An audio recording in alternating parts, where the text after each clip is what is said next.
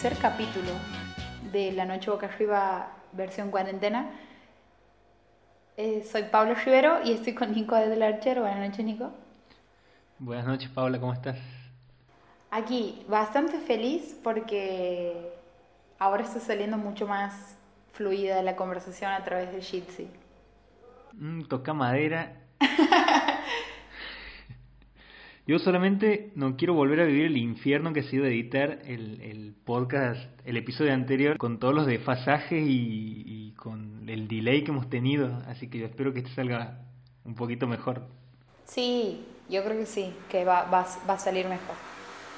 Bueno, esta semana he traído una cantidad, no sé si cantidad, en realidad de calidad de cosas que están relacionadas a la ciencia y que son relativamente distintas a las cosas que veníamos comentando. ¿Cómo qué?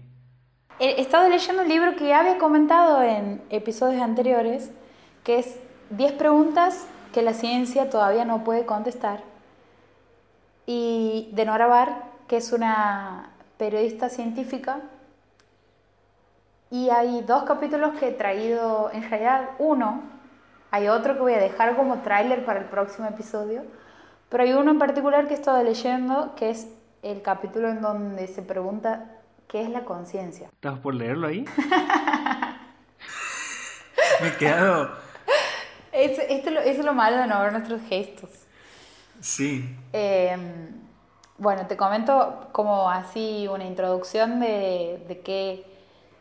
Para recordar qué hace ella y, y más o menos sobre qué... Sobre, para entender quién escribe y desde dónde escribe. Nora Barr nació en Banfield en 1951, es periodista científica, desarrolló su carrera en el diario La Nación, donde se desempeña como editora de la, de la sección Ciencia y Salud. Del, desde el 2002 integra la Academia Nacional de Periodismo, entre muchos otros obtuvo el premio Conex de Platino a la divulgación científica en el año 2017. Es autora de los libros Viceversa, Gente Brillante y editora junto con Diego Golombek de Neurociencias para Presidentes. Bueno, después tiene un programa de radio y en cultura sobre ciencia. Es una tuitera, una tuitera muy activa también. También, sí. En este capítulo, bueno, el libro tiene como diferentes preguntas que son las que hasta la actualidad no se, no se, no se responden y son como, ella dice, los temas más candentes dentro de la ciencia y también los temas que hacen repensar a la ciencia, porque como que son límites a donde se llega hasta ahora con el conocimiento y que hace pensar en la posibilidad de, de que es necesaria la interdisciplinariedad y que la filosofía, por ejemplo, tiene que estar eh, más integrada en el mundo científico.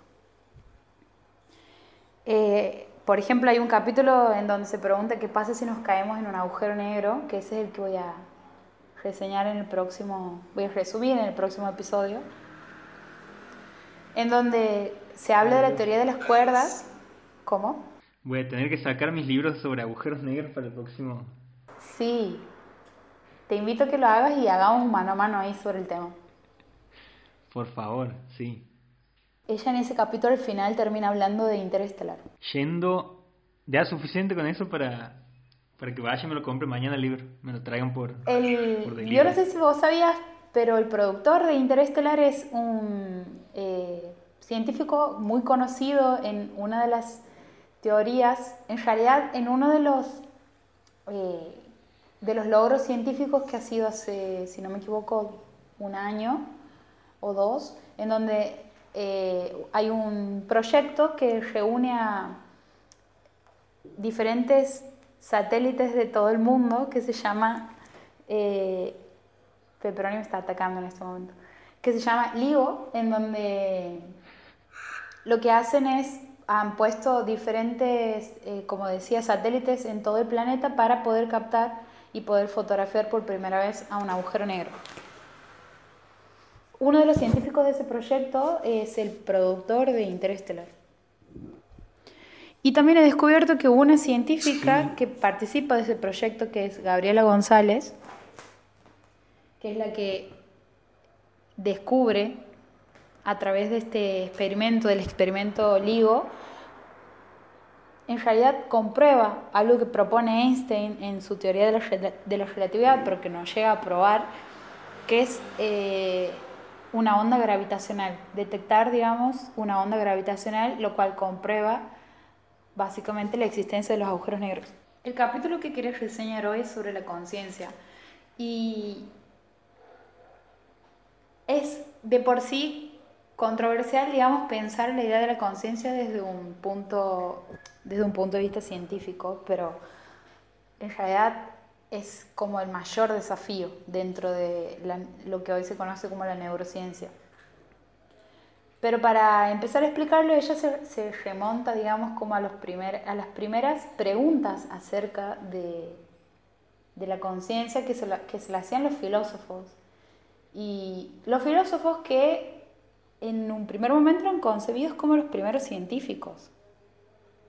No sé si vos sabías eso. No. Sí, porque eh, ellos lo que hacían básicamente era preguntarse por absolutamente todo y en esa pregunta también experimentaban.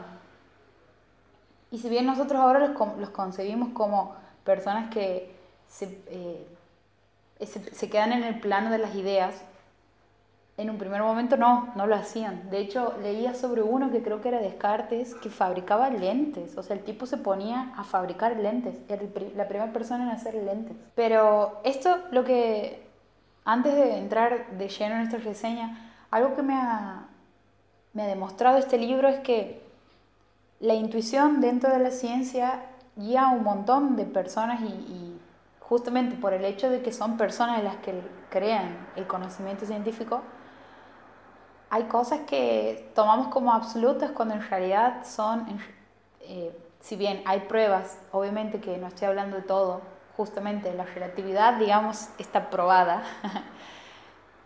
Eh, lo, que, sí. lo que sí se, se nota es que los abordajes y los puntos de vista sí son muchas veces limitados por eh, esta idea de que lo experimental o la, medición y, la prueba, digamos, son absolutos y que si no puedo hacerlo, entonces no existe. Y hay muchos científicos y científicas que salen de ese, que van más allá de esa manera de, concebir el conocimiento y son eh, personas que plantean cosas que muchas veces se terminan confirmando en el tiempo y otras que no. Por ejemplo, había un, científico que era contemporáneo a Einstein, que es la primera persona que plantea la existencia del agujero negro como un punto en donde la materia, bueno, pero aquí ya voy a hablar de lo siguiente, que es, lo que va a quedar para el próximo capítulo, pero bueno, a lo que voy es que él, él planteaba un postulado que para Einstein era algo muy absurdo, y cuando tanto Einstein como este científico que planteaba esto, que a Einstein le parece una locura, mueren, otro científico retoma lo que había dicho esta otra persona y lo termina confirmando.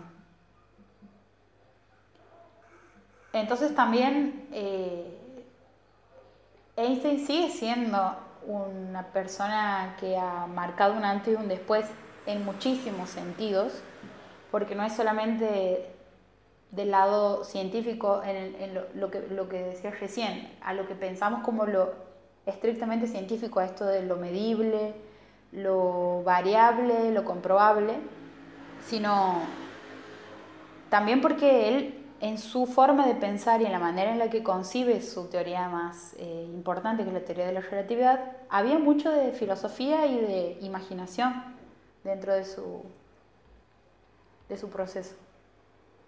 Pero bueno, ahora voy a acotarme solamente a la parte de la conciencia. Cuando Nora Bar, que dicho sea de paso, la tengo en Twitter, pero vos sabés que no me aparecen sus tweets. Sin embargo, después de leer este libro siento que la amo porque lo hace muy bien, hace muy bien el rejunte que hace, porque vos imagínate que en un libro, a ver, este libro tiene 300, casi 350 páginas, resume nueve preguntas, no, 10 preguntas, casi, no sé, supongamos que son 50 palabras, menos, de, perdón, 50 páginas por pregunta, menos, incluso 20, 20 páginas. Un, un promedio de 20 páginas por pregunta, ella tiene que resumir años y años y años de conocimiento, de debates, de idas y vueltas en diferentes campos y lo hace muy bien. Ella es una, sí, una excelente divulgadora científica eh, y en este caso, en este contexto de, de pandemia que estamos teniendo, eh, es una buena fuente para informarse en esto que decía de que está muy presente en Twitter. Ella en el día a día va dando informes si quieren enterarse bien qué está pasando con, el coronavirus y seguir de cerca todos los números de la pandemia, ella va eh, escribiendo notas excelentes sobre el tema y además va tuiteando eh, muchas cosas vinculadas que eh, tienen muy buena información. Hay una, hay una parte científica, va, perdón, filosófica de la pandemia que descubierto hoy, que es un grupo de filósofos y pensadores intelectuales, digamos, que son en total 30, que publican un libro que está para descargarse gratuitamente, en donde se llama El futuro después, el futuro después del COVID-19. Si uno pone el futuro después del COVID-19 en Google, lo manda a la página de, del gobierno, porque es quien edita, digamos, este libro. Se puede descargar gratuitamente y hay un artículo dentro de, dentro de los diferentes que están adentro del, del libro que es, está publicado en una revista anfibia que se llama Nuestro Futuro, que escribe Cristian Alarcón. Y es bellísimo y se hace preguntas que a mí me un poco como que me han perturbado y al mismo tiempo cuando, ¿Has visto cuando lees algo que tiene como mucha lucidez y vos dices, wow, está hablando de un montón de cosas que he leído durante todo este tiempo, pero lo está haciendo de una manera un poco como muy clara, digamos, muy, muy precisa. No, te decía que a mí me ha pasado eso de, también de, de, empezar a... He tenido ese tipo de lectura hoy con un artículo de Naomi Klein, hablando del, de la cuestión del mundo que viene con el, con el coronavirus, eh, que me ha dejado un poco perturbado porque era como, hablaba de, la, de, la, de las casas como nuestros nuevos gimnasios, nuestros nuevos lugares de trabajo y además nuestras nuevas cárceles y era como una cosa de un futuro no muy, no muy, no muy bueno. Sí, bueno, eso has visto que siempre depende de la persona que lo, lo prediga.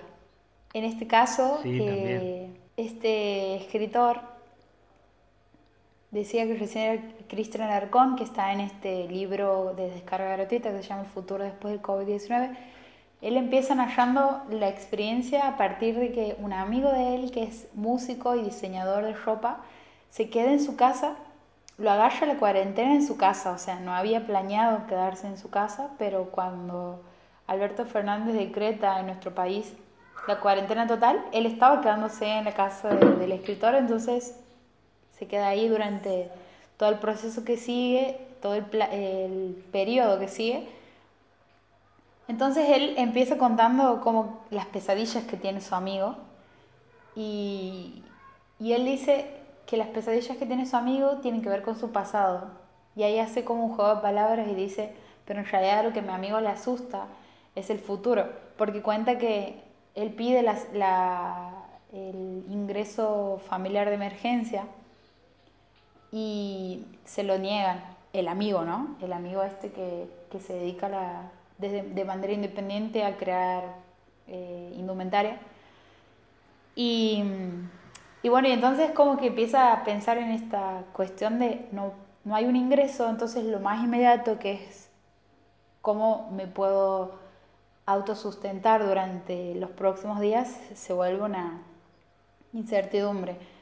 Pero después empieza a, preguntarse en general, digamos, qué pasa con la, idea de, del, futuro y, hace un, un paralelismo con su propia historia, en donde su, madre y su abuela son personas que han sobrevivido a muchas catástrofes. Y cuenta, por ejemplo, que la abuela sobrevivió a la peste negra, a, la primera, la madre a la, al virus o a la pandemia de la influenza en Argentina, no en la de, de lo que conocíamos como, eh, se me acaba de ir el nombre, pero la gripe aviar o la gripe porcina, ¿te acuerdas en su momento? La gripe A de, la, de 2009. La gripe A, sino antes, mucho antes, con eh, la oleada de inmigrantes. Y pone números y cuenta que la cifra más alta era de 20.000 muertes en Buenos Aires, digamos. Eh, entonces pone como en perspectiva la experiencia de personas que han vivido esa, esas cosas y, y, te cuenta esto de la idea de que el fin del mundo para esas personas es algo, en realidad para su madre, es algo que está siempre presente, digamos.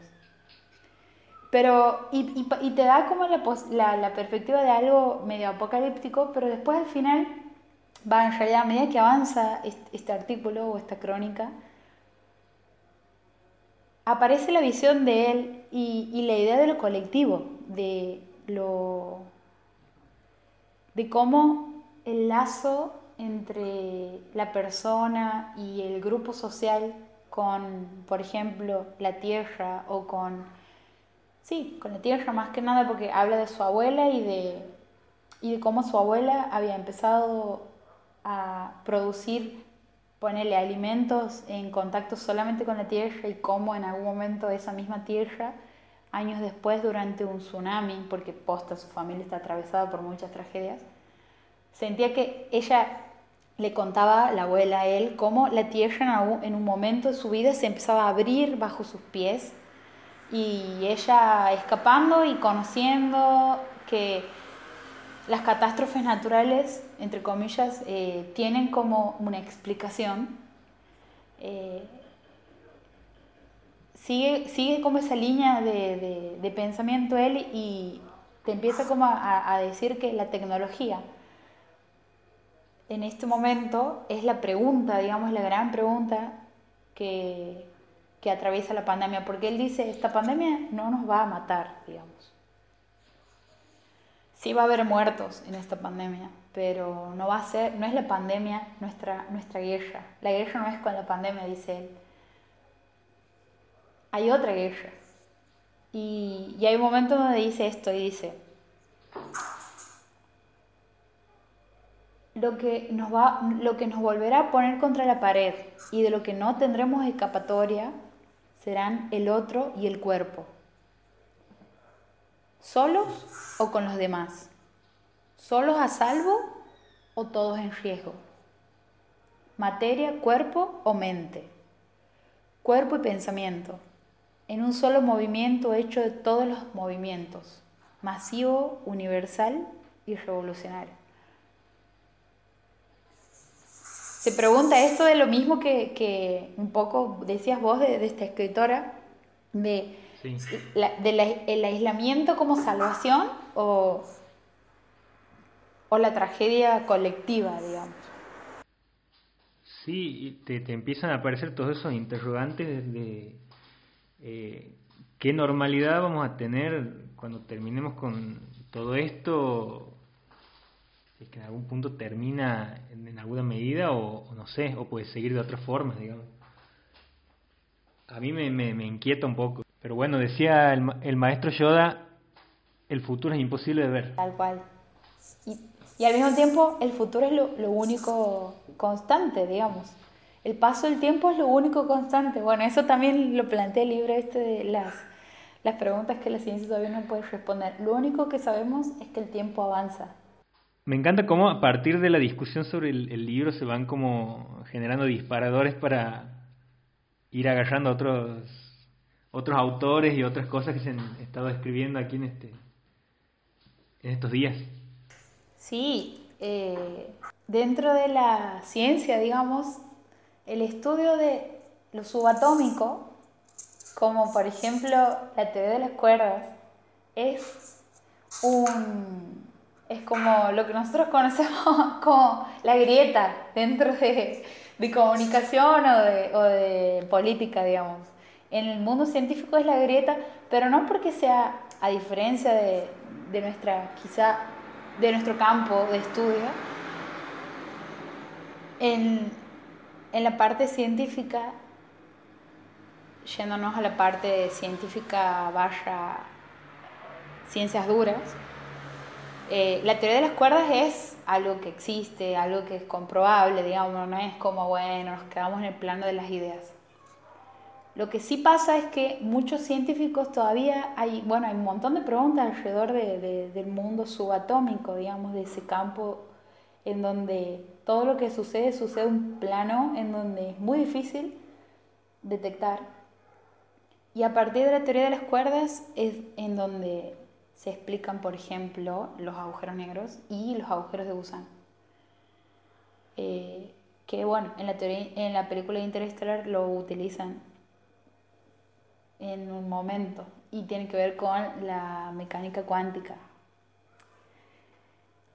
En ese sentido hay un documental en Netflix que me parece que para los curiosos o les curioses o las curiosas, como mi caso, les va a gustar un montón que se llama The Most Unknown, lo más desconocido, que son nueve científicos de muchas de disciplinas distintas, desde psicología, desde neurociencia hasta eh, astro, astrofísicos hay, que no sabía que existía esa carrera o esa profesión, biotecnólogos, biólogos, bueno. El documental lo que hace es, empieza un científico contándote de qué, a qué se dedica y aparece otro científico, hay como una charla en donde cada uno cuenta qué es lo que hace y hay como un científico que entrevista y el otro que contesta. Y en, la siguiente, y en el siguiente escenario se van cambiando los roles y es como una cadena de conocimiento. El último científico viaja a otro lugar del país, del planeta y conoce a otro científico y le hace las preguntas sobre lo que está trabajando. Entonces, por ejemplo, vos tienes a un eh, neurocientífico viajando, no sé, metiéndose en un submarino junto con una bióloga y conociendo los estudios que hay sobre la parte más oscura, digamos, de nuestro planeta, que son las profundidades del océano. Y después esa bióloga se va a entrevistar a un astrofísico y que está trabajando con eh, la, con, el, bueno, con el espacio y, tomando pruebas a partir de, no sé, diferentes satélites que recaban información y bueno, así. Justo hablando de estos, de estos universos cuánticos y de, todo lo que pasa con, con este tema, eh, justo coincide que estaba viendo una, una serie que después la, la, voy a hablar un poco más porque voy por el cuarto capítulo, todavía no termino de entender bien qué pasa, pero eh, básicamente es, una, es un mundo donde el, ser humano ha aprendido a dominar el, el, universo cuántico, todo lo que tiene que ver con el multiverso eh, y esto de, de poder tener eh, en el presente el pasado y el futuro en simultáneo.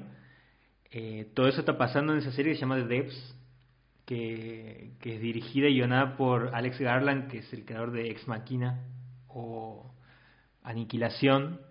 Eh, el tipo como que tiene mucha, mucha mano para toda la cuestión futurista y, y, me está haciendo flashear un montón y que me comentes ahora todas estas cosas. no, no voy a poder dormir hoy. Eh, no, voy a, no, no quiero, porque siento que estoy hablando hace un montón de tiempo, pero no he terminado de hablar de lo que había dicho que iba a empezar a hablar, que es la conciencia. Así que lo voy a hacer así como te lo resumo, así nomás. Por favor. Bueno, eh, en resumidas cuentas, para hablar de cómo se ha avanzado, digamos, en el estudio de la conciencia hay que remontarse al principio y es a los primeros eh, fisólogos, iba a decir, escúchame a los primeros filósofos que sin tener muy en claro y sin tener ninguna de las herramientas que tenemos hoy, sabían o en realidad creían que el alma y el cuerpo eran cosas separadas y que lo tomaban como algo irrefutable, digamos. Eh, esto es así porque es así. La idea de que el alma y el cuerpo son cosas separadas es, tan intuitiva, digamos, que durante un montón de tiempo, incluso después sabiendo muchas maneras de probar que eso no sucedía, ha sido difícil de abandonar. Hasta que se ha podido explicar a partir del descubrimiento de las neuronas y de las redes neuronales que trabajan en nuestro cerebro, a partir de que se ha podido hacer la primera foto de nuestro cerebro, se ha, se ha podido abandonar esa idea de que la emoción, si se quiere, iba separada de la, de, la, de la, mecánica o de esa especie de como máquina automática que parecía ser nuestro cuerpo. Eh, cuando se empiezan a hacer estas imágenes, bueno, se empieza a descubrir las redes neuronales que eh, básicamente detectaban o, o es donde se mostraba, digamos, cómo se creaba nuestro lenguaje, cómo aparecía la memoria, la memoria inmediata, la memoria no inmediata, el aprendizaje, cómo aprendemos y lo que decía recién, las emociones. Sin embargo, la conciencia era la pregunta, digamos, que seguía apareciendo, porque bueno, bueno, sí, como el meme ese que dice, bueno, sí, todo muy lindo, pero ¿quién tiene hambre? Bueno, no. Esto era como, bueno, sí, todo muy lindo, pero ¿dónde está la conciencia dentro de toda esa red neuronal? Y esa es una pregunta que hasta hoy no se puede contestar porque si bien se han, empezado, se han podido distinguir diferentes estados de la conciencia, como la vida vegetativa, la conciencia mínima, el delirio o el estado de coma, todavía no se sabe y no se puede localizar qué es lo que hace funcionar la conciencia y cómo, digamos. Por ejemplo, se ha detectado ¿Qué, es la conciencia? Como para hablar, digamos, de... Una de las cosas que conforman la conciencia es la autopercepción. Es, es decir, saber que en este momento, por ejemplo, yo estoy hablando, yo, Paula, estoy hablando y me doy cuenta y soy consciente de que estoy hablando, digamos. Una de las eh, como características de la conciencia es la autopercepción. Entonces, por ejemplo, a partir de eso se ha descubierto que hay un montón de animales que no tienen conciencia. Sin embargo, eh, hay otras cualidades que todavía no se, no se pueden... Cuando se, cuando, esto es lo que pasa, cuando se quiere o se cree que se puede determinarla, aparece un caso en donde hace revolucionar todo. Por ejemplo, leía que había un caso de una chica que había nacido aparentemente de manera normal y hasta los cuatro años o cinco se creía eso y a partir de eso ha empezado como a desarrollar una personalidad súper desinhibida, desinhibida al punto de que no, básicamente no percibía la cuestión social.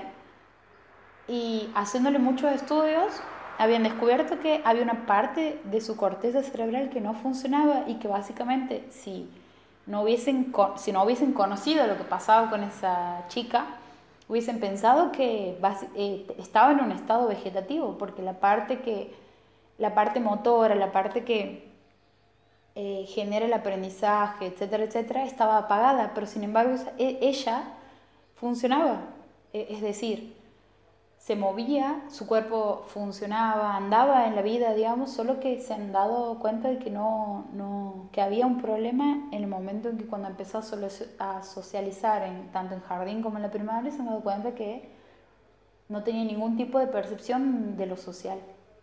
Entonces ahí es como, wow, wow, wow, un momento cerebrito.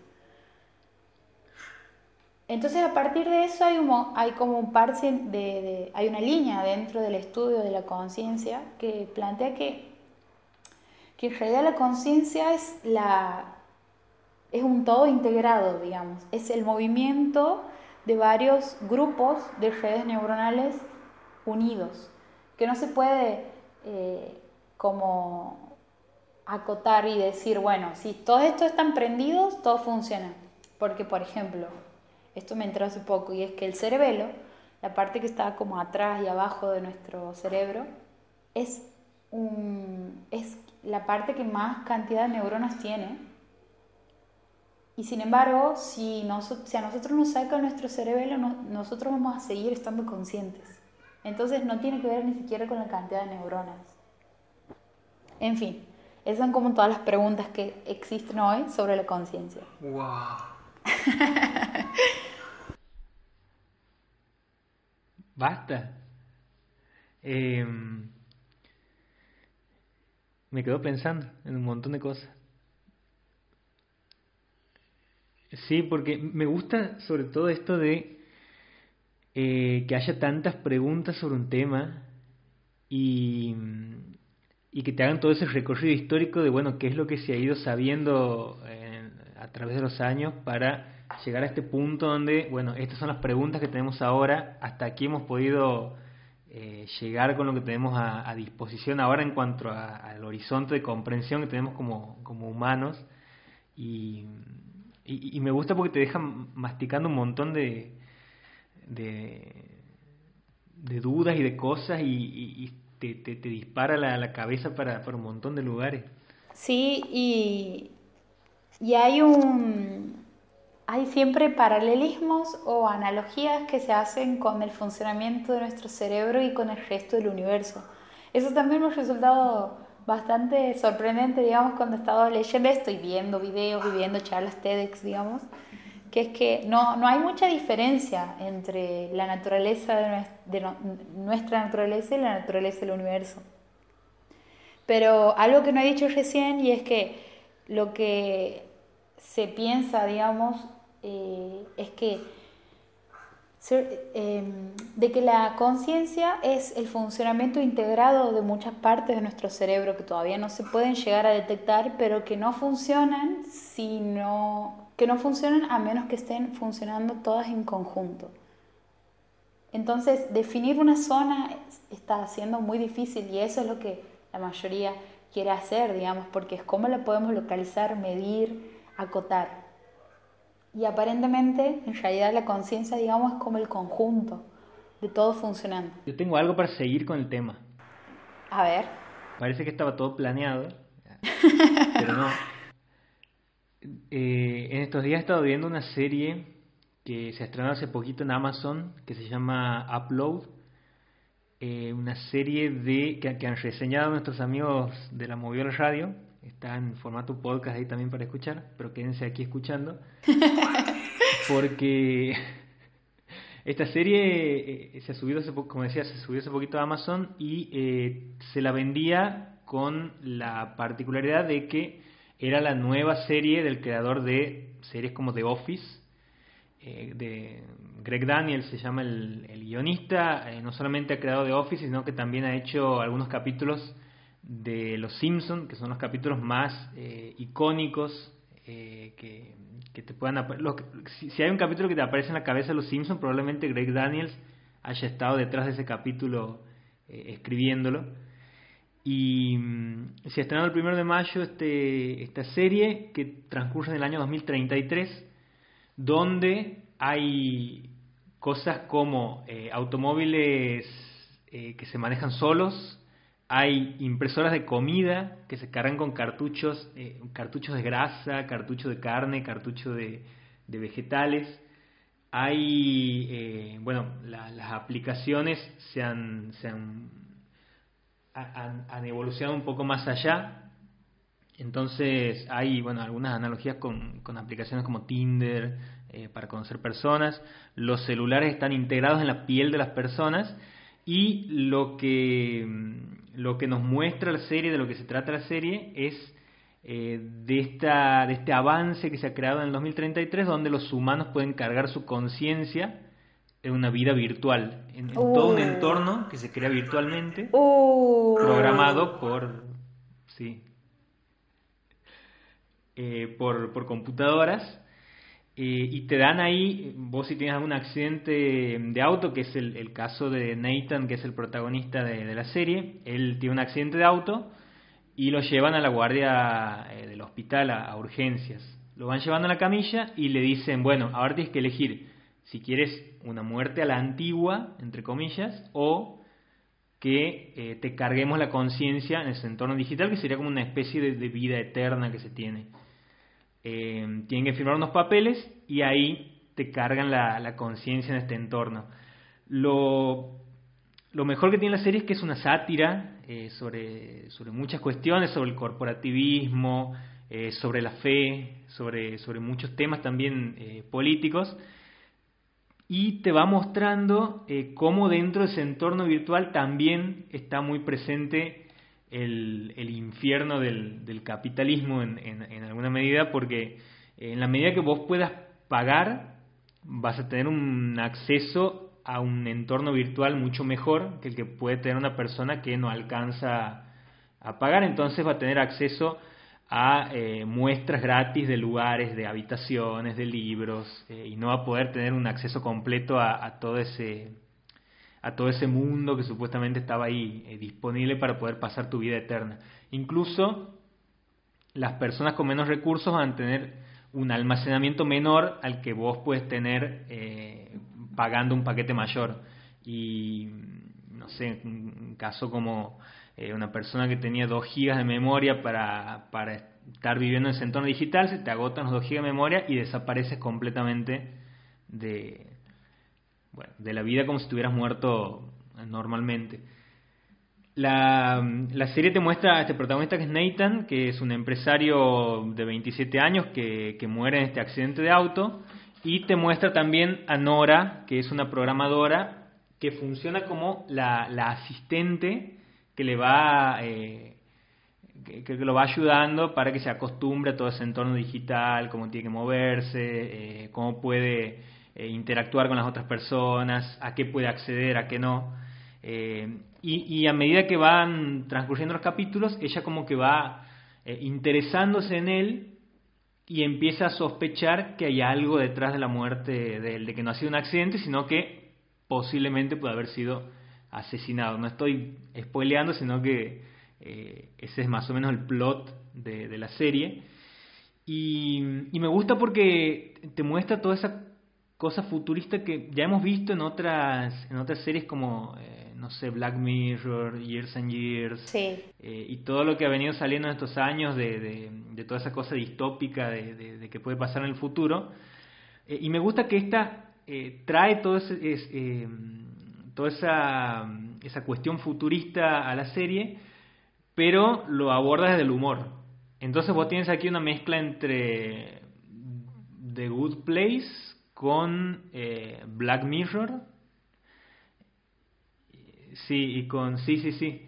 Y, todo con, mucho humor eh, que, que, lo, caracteriza Greg Daniels. Eh, sabe dónde, dónde poner el foco al momento de hacer los chistes y sabe cómo hacer los buenos remates. Y la serie te va llevando. El primer capítulo es, bastante expositivo, digamos, como para contarte cómo es ese entorno donde van a estar presentes los personajes del resto de la serie. Eh, puede hacerse un poco, puede ser que no te guste mucho, pero del segundo capítulo en adelante ya te enganchas con todo ese universo y, y, la serie es muy graciosa, tiene momentos de mucho humor y también tiene momentos de eh, mucha reflexión y mucho drama cuando vas viendo todas esas eh, desigualdades que siguen presentes incluso en ese mundo digital, eh, donde hay también una vinculación, una relación, digo, de, de, Nora con su padre y qué pasa con su padre que es de otra generación y que no quiere ese mundo virtual, sino que él quiere morirse a la antigua, qué pasa también con esas personas que no se quieren adaptar a, todos esos cambios. entonces, bueno, me, me, pareció una serie eh, interesante para, para recomendar, porque incluso está siendo la serie más vista de Amazon en estos días, así que eh, si tienen Amazon la eh, mejor y si no la, la descargan, la tienen ahí online en algún lugar y, y la ven. Nico, ¿y, ¿y, vos en tu caso la has visto a través de Amazon o la has podido bajar? No, la he visto con Amazon, porque tengo pago Amazon eh, que incluso tiene un catálogo muy interesante con, con series y películas que he estado estrenando en este último tiempo que son eh, muy buenas. Ha habido otra también que se llama Los Cuentos del Loop, o Tales from the Loop, sería en, inglés, eh, que también tiene como esa mirada futurista y tiene como varias historias separadas sobre descubrimientos científicos del futuro. Tiene, muchas cosas en, el, catálogo de Amazon que creo que eh, no tienen tanta publicidad como Netflix, pero que, es una buena opción para, para, tener como plataforma paga. Y, y en comparación con, por ejemplo, la plataforma de streaming que es HBO, ¿qué onda? He tenido una mala experiencia con HBO. Sí, por eso, por eso te consulto, porque a mí me ha pasado que fuera de Netflix, con casi la mayoría de, de, las plataformas para reproducir películas vía streaming, he tenido así también, malas experiencias. Sí, a mí me ha pasado con HBO de que me he encontrado con eh, un catálogo que tiene muchas cosas de calidad. Eh, bueno, ahí te vas a encontrar con Los Sopranos, te vas a encontrar con The Wire. Eh, True Detective, bueno, sabemos cuáles son las, series de HBO y sabemos que son buenas en general, o sea, que nunca le va, le va a errar, sí, también, pero no hay mucha variedad de películas, por ejemplo, eh, o no, no, no son películas que sean como interesantes, eh, y no es muy... no Sí, además de que no tiene variedad de películas, no tiene, no tiene muy completo el catálogo en cuanto a, a géneros o en cuanto a, no sé, por ejemplo, ponía películas de acción y me aparecían 20 películas, 30. Claro.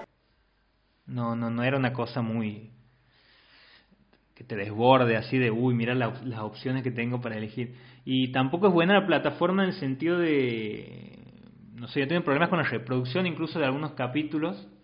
Eh, se quedaban a la mitad, se salía de la plataforma, incluso no me querían tomar el pago, no sé, no, no, no, no, no, he una buena experiencia. Y además Netflix tiene algo que le pelea a la mayoría de las, de las plataformas y es el cambio en el tamaño de los subtítulos. Para la gente que no ve muy bien, eso es todo, digamos. Eso es definitivo para quedarte o no quedarte a ver una serie. Sí, y me parece que la plataforma de Netflix es mucho más amigable para encontrar contenidos. Eh, me pasa, por ejemplo, con Amazon de que hay muchas series y películas que las tienes que buscar muy, muy manualmente. O sea, tienes que sumergirte ahí en el, en el, en, el, en, los, en las secciones y empezar a buscar vos porque si usas el buscador capaz que no te aparece con tanta precisión. Eh, yo creo que Netflix tiene muy bien pulido eso. Eh, incluso con las sugerencias que te hace cuando vos no encuentras una película que estás buscando, te sugiere otras que eh, más o menos son o son hermanas o son primas de la película que estabas buscando. A mí me parece que eso es lo mejor. Eh, bueno, y em, estaba viendo esta, esta serie y además, en simultáneo, estaba viendo una de HBO. Ahí voy a tirarle un centro a HBO. Así no nos sponsorea. eh, que, que, la voy a resumir muy brevemente, que se llama Run. Que, ¿Cuál? ¿Cómo? Es, Run se llama. Sería correr, correr Bien. en inglés. Eh, esta es una serie de ocho capítulos que se ha estrenado ahora en abril, hace el 13 de abril en HBO, que tiene, eh, primero, tiene a, Vicky Jones eh, en guion y en dirección. Vicky Jones ha sido co-creadora junto con Phoebe Waller-Bridge de Fleabag, de, esta serie que está eh, para ver en Amazon, que le hemos comentado en algún momento. ella es como la discípula de Phoebe, en cuanto a, la creación de contenidos y de personajes y de guiones. Eh, la tiene a la, a la misma Phoebe Waller-Bridge en, en, producción como productora ejecutiva y también tiene a Kate Dennis, que es una eh, directora detrás de cámara en algunos episodios. Kate Dennis ha, dirigido algunos capítulos de Los cuentos de la criada, así que tiene ahí como una, como una referencia de, de lo que puede hacer y, con, esos tres nombres, HBO se ha encargado de venderte la serie y decir, mira, aquí vas a encontrar eh, una buena comedia romántica y además un buen thriller, porque eh, la serie también como que tiene una parte medio, medio, medio policial y de suspensa.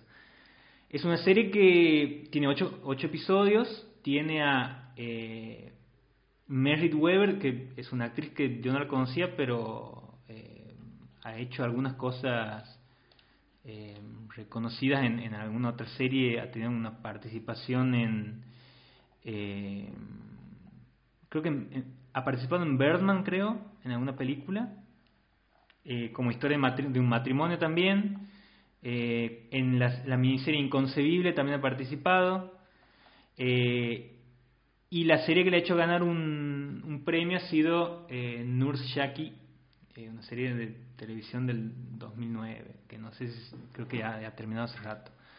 Y además de ella está también eh, Domhnall Gleeson, que es un actor que, bueno, todos lo conocemos por cuestión de tiempo, cuando actúa con Rachel McAdams en esta película de, viajes en el tiempo, un colorado eh, bastante reconocible. Ellos dos eh, hacen de dos exnovios que se vuelven a encontrar después de 17 años. Y se encuentran en un tren que va a recorrer todo Estados Unidos. Eh, no me estoy acordando si la serie era en Estados Unidos específicamente. Sí, en Estados Unidos. Eh, va, el, tren va a recorrer todo Estados Unidos y eh, ellos se vuelven a encontrar a partir de un pacto que habían hecho cuando eran más jóvenes, hace 17 años, que era deja todo lo que estés haciendo y escapemos juntos. Si te llega un mensaje que dice corre, nos encontramos en ese tren y escapamos juntos. Y si al final de ese recorrido, eh, bueno, nos ha parecido bueno lo que estaba pasando, seguimos juntos. Y si no, cada uno sigue por, su camino. Esa es la, premisa de la, de la, serie. Y a partir de ahí se van eh, como generando varios conflictos a partir de, bueno, qué es lo que se va enterando cada uno de la vida del otro. Porque no es que llegan y se cuentan, bueno, yo en estos años he tenido hijos, ha pasado esto, no. Eh, ellos tienen como una referencia muy vaga de, qué ha pasado en la vida del otro, pero no saben en general qué, qué es lo que esconde cada uno, entonces capítulo a capítulo vas, eh, capítulo a capítulo vas descubriendo eh, y vas viendo las reacciones de, cada uno de acuerdo a, bueno qué se esconde detrás de, de la personalidad de, de esa otra persona que hace 17 años que no ves. me parece una, eh, una serie que creo que se resume muy bien en este en esta, en esta crítica que he encontrado aquí en, en página 12, que dice, eh, dice, mencionar, dice, hablar de la serie es mencionar sus dos cabezas creativas, Jones en tanto creadora y guionista, y Phoebe Waller-Bridge como productora ejecutiva, Aquí nos referimos a un patrón de historias cortas con personajes femeninos de clarividencia errática, hembras dicotómicas, al filo de la gracia y el desastre, que andan tras su identidad, aunque eso joda al resto. El envase en este caso es otro exponente del subgénero de historias sobre rieles, y aunque Ram puede hacer un homenaje al idilio de antes del amanecer, del Linklater del 95, y a los diálogos venenosos de cuando Harry conoció a Sally, de 1989, tiene un tono sombrío que le acerca a Pacto Siniestro de Hitchcock de 1952.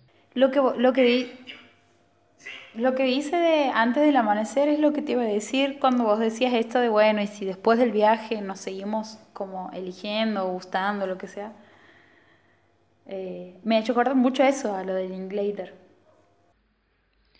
Sí, no es tan dialogada esta. Eh, las películas de Linklater son se sostienen básicamente sobre los diálogos, pero sí tiene un poco de eso también, eh, sobre todo en, el encuentro de, ellos después de tantos años y, bueno, y a partir de, estas averiguaciones que, te decía, ir conociendo qué es lo que cada uno se ha perdido del otro por no haber eh, tomado la decisión de seguir juntos. La serie todavía no, no ha terminado, se siguen estrenando capítulos, son siete capítulos, va en el quinto, así que se la puede, se la puede agarrar todavía ahí eh, sin terminar. Yo creo que promete mucho y espero que el resultado final sea eh, mucho de lo que eh, pueda cumplir con las expectativas que te genera. Eh, le estaba, sí, le estaba buscando y no, como al igual que el anterior, no upload, no me aparece para bajar, che. No he buscado bien, me parece. Están. Ya voy a, a traficar. Por favor. Ah.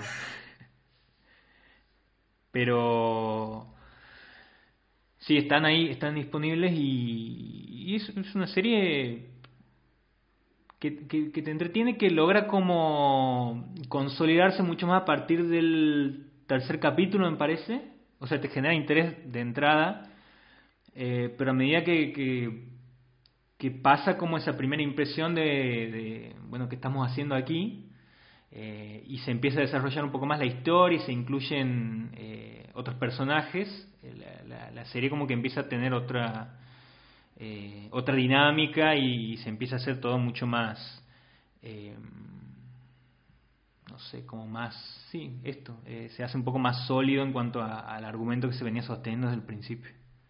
Claro, claro, claro. De una.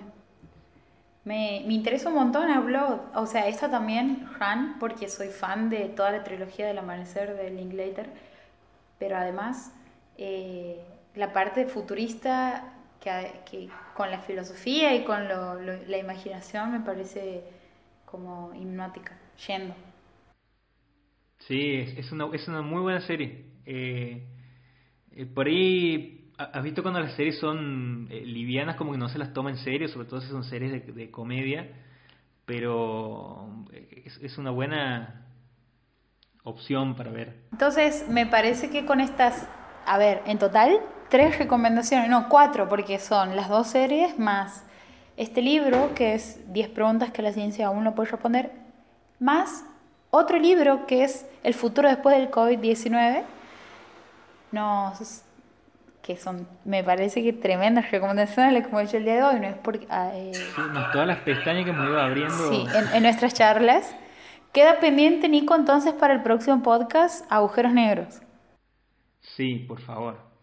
Con esto entonces hemos llegado al final de este podcast, eh, plena cuarentena. Nos vamos a volver a encontrar en el próximo con barbijos, si es que todavía Alberto Fernández lo dice. Chao.